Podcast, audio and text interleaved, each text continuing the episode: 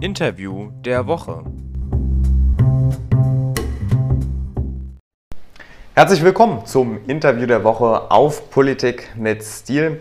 Ich sitze in 1,5 Entfernung von Matthias Nölke, FDP-Bundestagsabgeordneter seit dem vergangenen Jahr. Im April ist er nachgerückt ähm, für einen FDP-Bundestagsabgeordneten aus Hessen, ist seitdem Mitglied der Ausschüsse für Arbeit und Soziales und stellvertretendes Mitglied im Gesundheitsausschuss.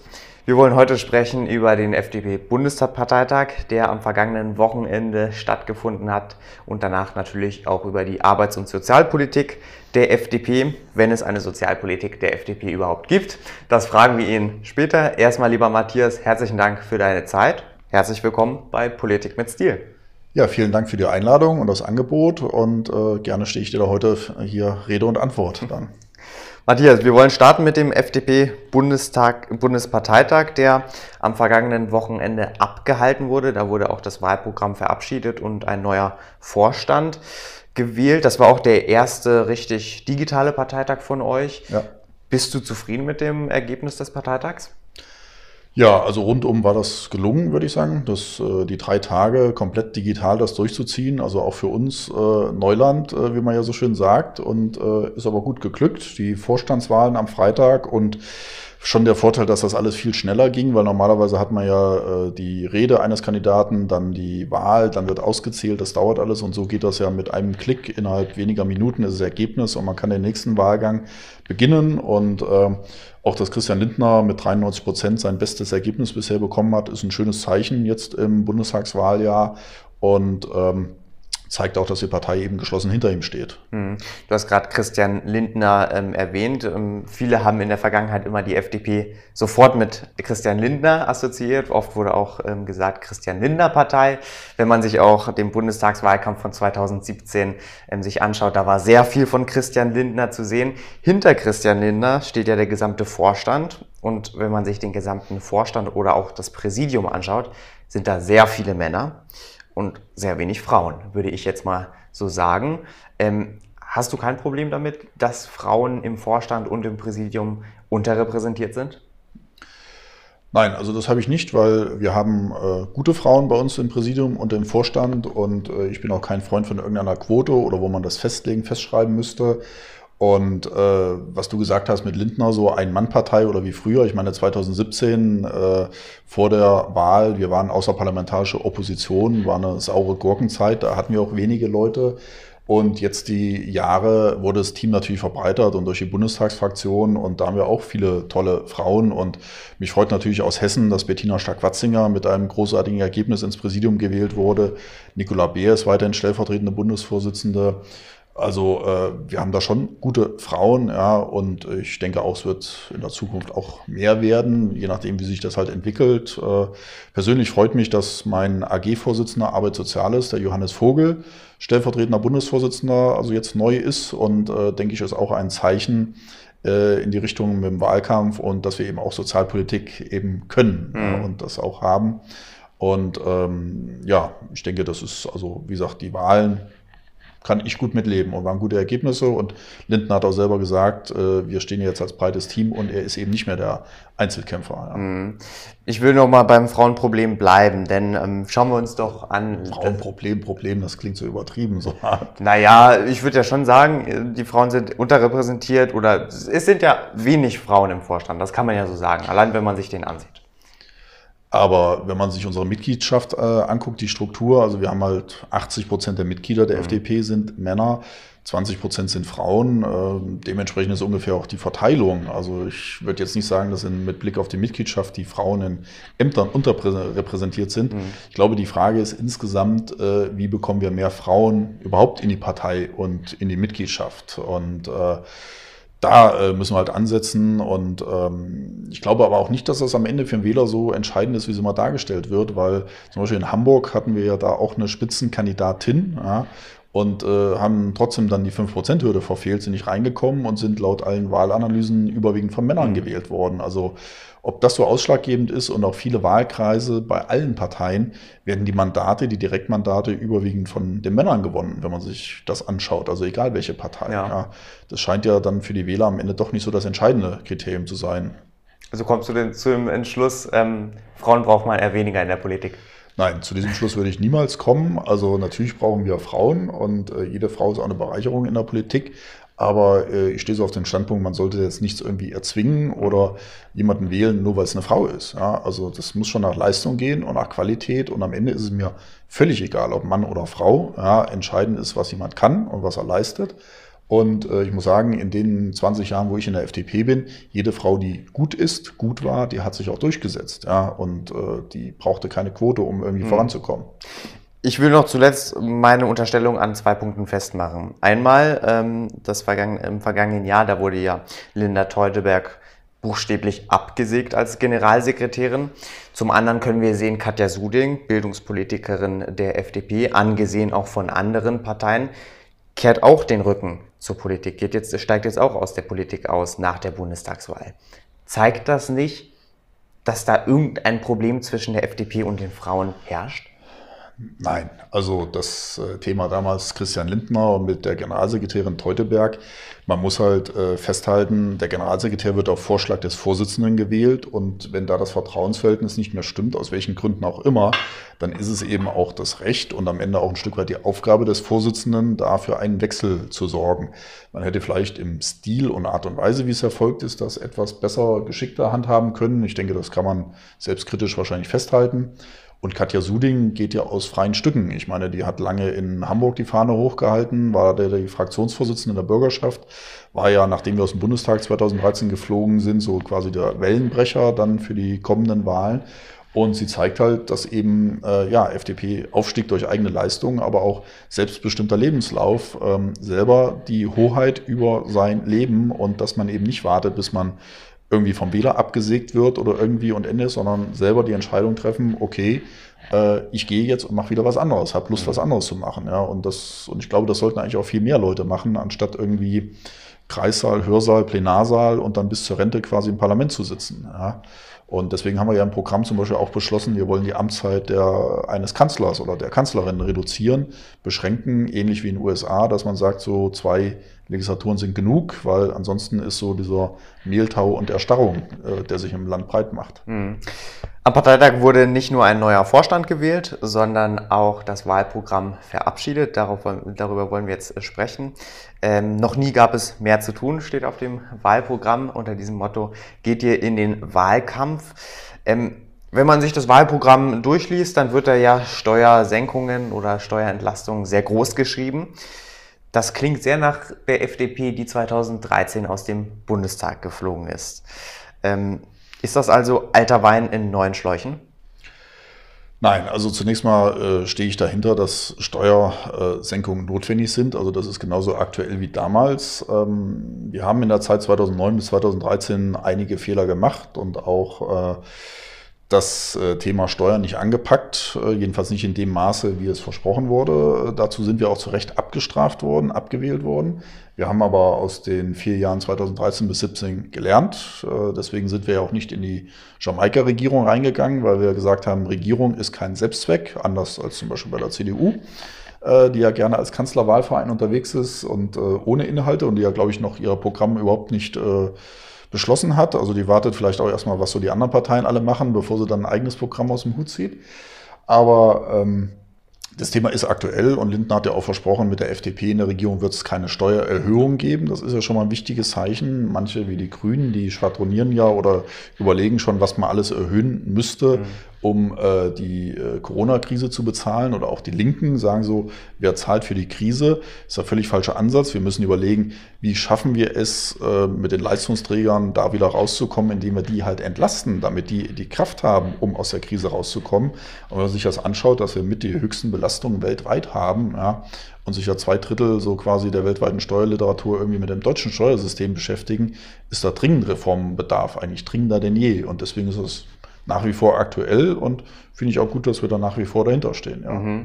Für mich klingt das jetzt so, als wollt ihr weiterhin in der Opposition bleiben, denn ähm, wenn wir uns die verschiedenen Parteien anschauen, du hast gesagt, Grüne, SPD, die fordern ja alle schon Steuererhöhungen, weil man sonst die, ähm, wegen der Krise gerade deswegen, ne, weil jetzt sehr viel Geld ausgegeben wurde. Das klingt da für mich, eigentlich führt ja ähm, kein Weg an den Grünen vorbei, wenn man regieren will. Das kann man ja nüchtern gesagt so sagen. Wir arbeiten Und dran, bis September ist ja noch ein bisschen Zeit, dass äh, es am Ende vielleicht doch ein Weg dran vorbeiführt. Ja. Heißt schwarz-gelb? Zum Beispiel, ja. Und die Union ist da auch so sicher, dass sie keine Steuern mehr erhöhen will? Das weiß ich nicht. Das kommt dann auf, äh, darauf an, wie gut wir in äh, einer möglichen Koalition verhandeln werden. Ja? Und äh, wir kämpfen jetzt erstmal darum, bestmöglichen so stark wie möglich zu werden und dass im Idealfall keine Regierung ohne die FDP möglich ist. Und wer mit uns dann regieren will, ja, der muss uns dann natürlich auch bei wesentlichen Punkten, wie zum Beispiel der Steuer, halt auch entgegenkommen. Ja. Mhm. Wir halten auf jeden Fall fest, das wird schwierig mit den Koalitionsverhandlungen, vor allem wenn die Grünen und die SPD mitspielt. Du schüttelst gerade den Kopf, meinst du nicht?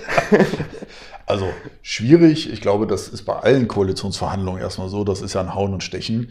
Äh, wenn SPD und Grüne da ist die Frage, äh, die sogenannte grüne Ampel, äh, ob sich die Frage stellt. Ich glaube, wenn die Grünen die Wahl haben zwischen, also wenn es für Schwarz-Grün alleine reicht, wenn die Grünen die Wahl haben, Juniorpartner bei CDU zu werden oder selber den Kanzler zu stellen oder die Kanzlerin in einer Ampel äh, oder eventuell sogar grün-rot-rot, mhm. dann setzen die alles dran, um selber den Kanzler, das Kanzleramt zu bekommen. Ja, mhm. Da ist natürlich die Frage, ob da die FDP am Ende mitspielen wird. Aber nach dem, was ja die Grünen und die SPD in ihren Programmen fordern, also da ist eigentlich eine Ampel für die FDP ausgeschlossen. Da wäre halt die Frage, ob Grüne und SPD umfallen, äh, um eben da regieren zu können ohne die Union. Die SPD bekleckert sich ja gerade auch nicht mit Ruhm, also noch ein paar Prozent bei denen runter, bei uns hoch. Dann stellt sich für uns noch die Frage eines Kanzlerkandidaten, äh, muss man ja mal fairerweise festhalten, ja, weil äh, wir sind ja fast schon auf Augenhöhe mit der SPD. Also es ist eigentlich fast schon ein Witz, dass die einen Kanzlerkandidaten aufstellen, mhm. der auch völlig untergeht und bisher überhaupt nicht zur Geltung kommt. Und äh, ja, Koalitionsfrage bleibt sicherlich spannend. Am Ende eben, wie gesagt, wir wollen so stark wie möglich werden, um unser Selbstwillen gewählt werden und alles weitere dann danach schauen. Mhm. Du hast es gerade gesagt, die FDP ist ziemlich stabil in den Umfragen. Ähm, ihr wollt fast den Kanzlerkandidaten stellen. Okay, das halten wir Wollen mal wir so nicht. Ich habe gesagt, es könnte sich am Ende noch die Frage stellen, ob wir einen äh, aus dem Hut zaubern. Ja. Genau, jedenfalls steht ihr ähm, stabil in den Umfragen. 10, 11, 12 Prozent. Vor gut einem Jahr sah das deutlich anders aus. Da sah es so aus, als würde die FDP aus dem Bundestag rausfliegen. Da standet ihr bei bei 4, 5 Prozent. Ähm, das heißt, die FDP profitiert auch von der Corona-Politik. Ähm, woran liegt das? Also profitieren von der Corona-Politik ist vielleicht so das falsche Wort. Also es ist ja nicht so, dass wir äh, uns jetzt am Ende darüber freuen, dass die Corona-Lage oder irgendwas gibt und was wir da ausschlachten. Aber ich glaube, ähm, Corona hat äh, den Menschen auch wieder ein Stück weit verdeutlicht, Freiheit ist eben nicht selbstverständlich. Ja? Die Menschen haben sich ja dran gewöhnt, also Freiheit ist ja ähnlich wie Gesundheit. Ähm, man, es ist so selbstverständlich wie die Luft zum Atmen und man merkt erst, was man hatte, wenn man es nicht mehr hat. Ja? Mhm. Also wenn man nicht mehr frei ist oder auch krank wird und dergleichen. Und äh, da hat, glaube ich, Corona die Menschen für Freiheit, Freiheitsrechte sensibilisiert. Und da legen wir halt den Finger in die Wunde als einzige Partei. Ich meine, die AfD ist dann natürlich ein anderes Extrem äh, mit da ein paar verwirrten Geistern, sage ich mal, die ja Corona anzweifeln und alles. Also das ja, brauchen wir eigentlich gar nicht drüber diskutieren, dass das indiskutabel ist. Ähm, und die verlieren dann ein Stück weit auch. Zum Beispiel in Kassel bei der Kommunalwahl haben wir als FDP die AfD überholt, was mich besonders gefreut hat und die haben sich halbiert. Aber äh, da kommen wir vielleicht später noch dazu. Ähm, aber es ist einfach, auch die Grünen haben vieles mitgetragen und alles, und äh, obwohl sie gar nicht in der Koalition sind oder so, also schon im vorauseilendem Gehorsam. Und wir waren immer halt der Mahner in der Wüste und wir gehen ja sogar auch nach Karlsruhe. Jetzt zum Beispiel das Beispiel mit der äh, Ausgangssperre mhm. nachts, was überhaupt nichts bringt ja, und äh, völlig äh, verhältnismäßig, also völlig unverhältnismäßiger Eingriff in die Freiheitsrechte der Menschen ist. Und wir alle 80 Abgeordnete sind dann nach Karlsruhe gegangen und äh, klagen jetzt. Bin ich gespannt, was bei rauskommt. Und äh, ich denke, das merken die Menschen, das registrieren sie. Mhm. Auch wir können auch ein Land nicht immer wieder lahmlegen und den Lockdown und alles, weil dann stellt sich ja zu Recht die Frage, wer soll das am Ende alles bezahlen? Ja? Und man hat den Eindruck, das Land wird bis zur Bundestagswahl narkotisiert. Ja, es wird alles mit Insolvenzrecht ausgesetzt und äh, Kurzarbeitergeld und alles verlängert und hier noch Hilfen, die zwar überhaupt nicht ankommen, aber es reicht ja in der Zeitung, steht hier, der Altmaier sagt, ja, schnelle, unbürokratische Hilfe. Das wird wahrgenommen, ob die dann, dass sie später nicht mehr ankommt oder so, das geht irgendwie unter. Aber da legen wir eben den Finger in die Wunde und das merken die Menschen, denke ich. Mhm. Und das äh, macht sich auch in den Umfragen dann bemerkbar, ja. Ihr legt den Finger in die Wunde, das schon seit einiger Zeit, seit Beginn der Corona-Krise eigentlich. Am Anfang habt ihr euch neben die Regierung gestellt, irgendwann habt ihr euch entfernt und habt äh, die Corona-Politik der Bundesregierung sehr kritisiert, was natürlich auch das Recht einer Oppositionsfraktion und ist. Die, und die Pflicht. Und die Pflicht. Man muss aber sagen, die Bundesnotbremse bewährt sich gerade. Wir sehen, die Fallzahlen, die ähm, Inzidenzzahlen sinken in einem sehr rasanten Tempo und die Impfzahlen steigen, auch in einem rasanten Tempo. Also, dass die Impfzahlen steigen, hat ja nichts mit der Notbremse zu tun. Aber ja. die Inzidenzzahlen. Ja, nein, auch nicht. Weil die sind ja vorher schon runtergegangen und nämlich infolge der steigenden Impfung. Dadurch geht die Inzidenzzahl runter. Die Notbremse selber hat da überhaupt nichts gebracht und äh, vor allem ist ja das Ansteckungsrisiko in der freien Luft, das geht ja gegen null. So und wenn man mit einer Ausgangssperre nachts äh, Privatpartys oder irgendwas verhindern will, ist auch völlig albern. Wenn die Ausgangssperre von 22 Uhr bis 5 Uhr morgens gilt, dann treffen sich die Leute halt um 21 Uhr und feiern da vielleicht bis 6 Uhr morgens oder so und Leider sehe ich das auch zur Genüge in den sozialen Medien, weil es gibt ja dann auch noch äh, Leute, die das sowas ja auch noch in ihre Stories bei Instagram oder so reinstellen, wie sie da irgendwie mit 10, 12 Leuten sitzen in privater Runde und ihr Bierchen trinken, ja. Ähm, so, und deswegen hat das völlig, ist das völlig wirkungslos. Ja, und äh, wir können auch nicht in jede Wohnung irgendwie Polizisten schicken und die das dann kontrollieren oder einhalten. Und ich finde, auch da fehlt völlig die Verhältnismäßigkeit. Also unsere Sicherheitsbehörden haben ganz andere Aufgaben, als äh, am Ende zu überprüfen, wer irgendwie privat mit wem zusammen hockt. Ja, das ist ja auch gar nicht zu bewerkstelligen. Jedes Gesetz ist immer nur so gut, wie es auch kontrollieren und, und einhalten kann. Mhm. Und deswegen hat das äh, weder jetzt äh, mit der Notbremse Ausgangssperre zu tun, sondern die Zahlen gehen, wie gesagt, runter aufgrund der fortschreitenden Impfung. Und dass die Impfungen jetzt hochgehen, kann man sich darüber freuen. Ja, ich hätte mir gewünscht, dass er von Anfang an schon besser ist, weil da hat ja Deutschland und äh, dadurch, dass man ein Stück weit an die EU abgegeben hat, leider ein sehr äh, bedauerliches Bild abgegeben. Mhm. Und, das ja. heißt, du hättest dir einen deutschen Alleingang gewünscht bei der Impfpolitik? Ja.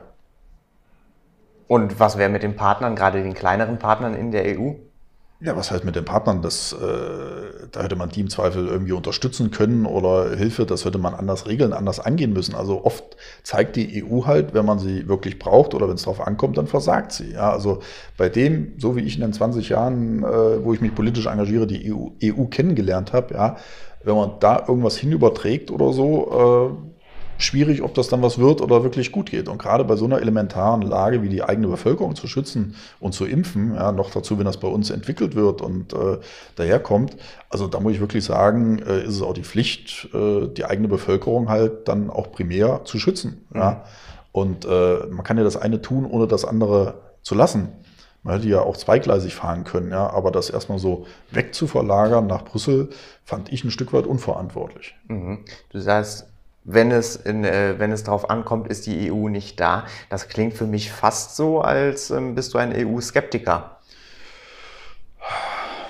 Skeptiker, mh, hm, vielleicht ein bisschen zu übertrieben, aber es, ich bin vielleicht auch vorbelastet, weil mein Vater hat in den 90ern bei, für die äh, Kommission gearbeitet und äh, da kannte ich schon viele interne Abläufe und alles. Äh, ich finde, es ist halt schon schwierig mit der EU, mit so vielen Staaten und das alles unter einen Hut zu bekommen. Und äh, wenn man sagt, ja, die EU ist eine Werteunion und so weiter, stimmt halt auch nur begrenzt, weil äh, viele Staaten, äh, man hat halt nicht so die gleichen Werte und auch viele osteuropäische Staaten, die äh, haben ja in gewisser Weise ein Demokratiedefizit, weil die erst seit 20, 30 Jahren äh, ihre Demokratie in ihrem Land haben. Und das meine ich auch gar nicht als Vorwurf. Äh, das muss man halt auch zur Kenntnis nehmen. Und viele Länder auch wollen in die EU, um davon zu profitieren, aber nicht selber was zu liefern. Ja, also die wollen halt Fördergelder, Fördermittel und alles abgreifen Und äh, ansonsten geht es an ihre nationalen Interessen, wie jetzt zum Beispiel der große Corona-Rettungsfonds, der jetzt eingeführt wird, äh, der ja nur für Infrastrukturmaßnahmen ausgegeben werden darf. Und der,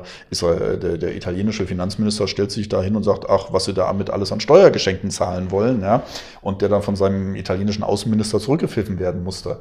Also da beißt sich oft die Katze in den Schwanz. Und äh, wir fordern ja in unserem Programm, äh, Weg zu einem europäischen Bundesstaat finde ich eigentlich richtig und notwendig in letzter Konsequenz. Aber mir fehlt so ein Stück der Glaube, dass das wirklich gelingt, aufgrund der vielen Eigenheiten dieser äh, der Staaten in der EU und weil ich glaube, die werden nie alle irgendwie an einem Strang ziehen oder sind bereit sein, ihre Souveränität aufzugeben, so wie wir in Deutschland ja auch den Bundesstaat haben mit den 16 Bundesländern. Ähm, ich glaube, das wird ein Ding der Unmöglichkeit sein. Also ich finde, die EU muss sich eigentlich darauf konzentrieren, gleiche Lebensstandard, Lebensverhältnisse EU-weit, eine Freihandelszone und ansonsten eine gemeinsame Außen- und Sicherheitspolitik zu betreiben. Das ist, glaube ich, ganz mhm. wichtig, weil da äh, sind wir ja mit die zweitgrößte Volkswirtschaft der Welt, wenn man den EU-Raum zusammennimmt, ja, um uns zwischen China und äh, USA äh, da bestehen zu können. Ja. Aber auch da besteht ja immer wieder die Gefahr, dass eines der Länder egoistisch ausschert ne, und sein eigenes Süppchen kocht. Und äh, deswegen sage ich mal, ich bin Europa kritisch, vielleicht nicht unbedingt skeptisch, äh, skeptisch also ich habe immer noch Hoffnung, aber äh, wie gesagt, kritisch. Sie schwindet. Ne, sie schwindet nicht. Also ich bin ja grundsätzlich ein Optimist, optimistisch eingestellt, aber ähm, da muss sich Europa noch einige mhm. schon ordentlich ins Zeug legen, ja. Matthias, wir wollen zuletzt noch über deinen Themenbereich hier im Bundestag sprechen. Du bist im Ausschuss für Arbeit und Soziales. Ich habe es am Anfang gesagt. Das ist ja auch ein spannendes Thema, wenn wir auf die FDP blicken, denn da wird ja immer der FDP oft vorgeworfen, ihr seid eine Arbeitgeberpartei, eine Partei für Unternehmer. Stimmt das? Nein, wir sind für eine Partei für alle, die durch eigene Leistung vorankommen wollen. Und das ist, glaube ich, das wichtigste Element, auch Bestandteil der sozialen Marktwirtschaft. Und das ist, glaube ich, auch ein Punkt, was der SPD völlig abhanden gekommen ist. Gerade die SPD stand ja zum Beispiel immer für den sozialen Aufstieg. Ja. Ähm, und das will die FDP einfach, dass den Menschen die Steine aus dem Weg räumen, die ihnen bei der Verwirklichung der eigenen Ziele vom Leben im Weg stehen, dass man die ein Stück weit beiseite räumt, sich da als Anwalt äh, der Menschen sieht. Ja. Und äh, das fängt halt schon ganz früh an mit einer vernünftigen Bildungspolitik. Die bestmögliche Bildung der Welt fordern wir ja ist ein hehrer Anspruch ja, und klingt ja auch ein Stück weit auch sehr pathetisch, aber muss es am Ende halt auch sein. Also weil wir äh, auch diese Tests innerhalb Deutschland, der der Schüler in Hamburg konkurriert ja nicht mit dem in Bayern, sondern mit dem aus London, Paris äh, oder New York oder sonst wo. Ja? Mhm. Und äh, wir haben sonst keine Rohstoffe in unserem Land. Bildung ist der einzige Rohstoff, den wir heben können. Da muss es schon anfangen. Und wenn ich da diese Trauermisere sehe, schon in Kassel auf kommunaler Ebene, mit fehlendem WLAN und Digitalisierung und wie wir da hinterher hinken, ist einfach ein Unding. Ja? Und äh, da sind wir, äh, denke ich, also das ist die beste Sozialpolitik überhaupt, den Menschen unter die Arme greifen und zu helfen, ihren Traum vom Leben zu verwirklichen. Und dafür steht, glaube ich, keine Partei so sehr wie die FDP. Mhm. Dennoch, ihr habt auch Programme für die Sozialpolitik. Ihr wollt zwar Hartz IV streichen, dafür aber ein liberales Bürgergeld einführen. Ja. Wie funktioniert dieses liberale Bürgergeld? Eigentlich ein tolles System, was in den Medien auch äh, viel zu wenig gewürdigt wird, meiner Meinung Deswegen nach. Deswegen spreche ich es ja an. Ja, das ist sehr schön und äh, weiß ich auch sehr zu schätzen. Ähm, also, um es mal einfach nur mit, mit äh, nackten Zahlen als Beispiele zu sagen, das ist quasi wie eine Art bedingungsloses Grundeinkommen, was man vielleicht auch nicht unbedingt bei der FDP verortet. Man sagt jetzt, jeder kriegt äh, 1000 Euro im Monat von diesem liberalen Bürgergeld und dass man das auch bündelt, alles nur noch bei einem, beim Arbeitsamt und die ganzen anderen Ämter äh, alles irgendwie mal beiseite lässt, um auch die Verwaltung etwas zu verschlanken. So, und wenn jetzt jemand äh, irgendeinen Job kriegt, einen Minijob oder so und verdient sich, sagen wir mal, 500 Euro dazu, dann bekommt er nicht mehr die 1000 Euro vom liberalen Bürgergeld, äh, dann zum Beispiel 600 Euro. Das heißt, er hat dann 100 mehr als vorher. Also er kriegt eben das, was er verdient in seinem Job, plus nochmal Bürgergeld, was eigentlich reduziert ist, aber nicht, äh, aber immer noch mehr ist als die 1000 Euro vorher.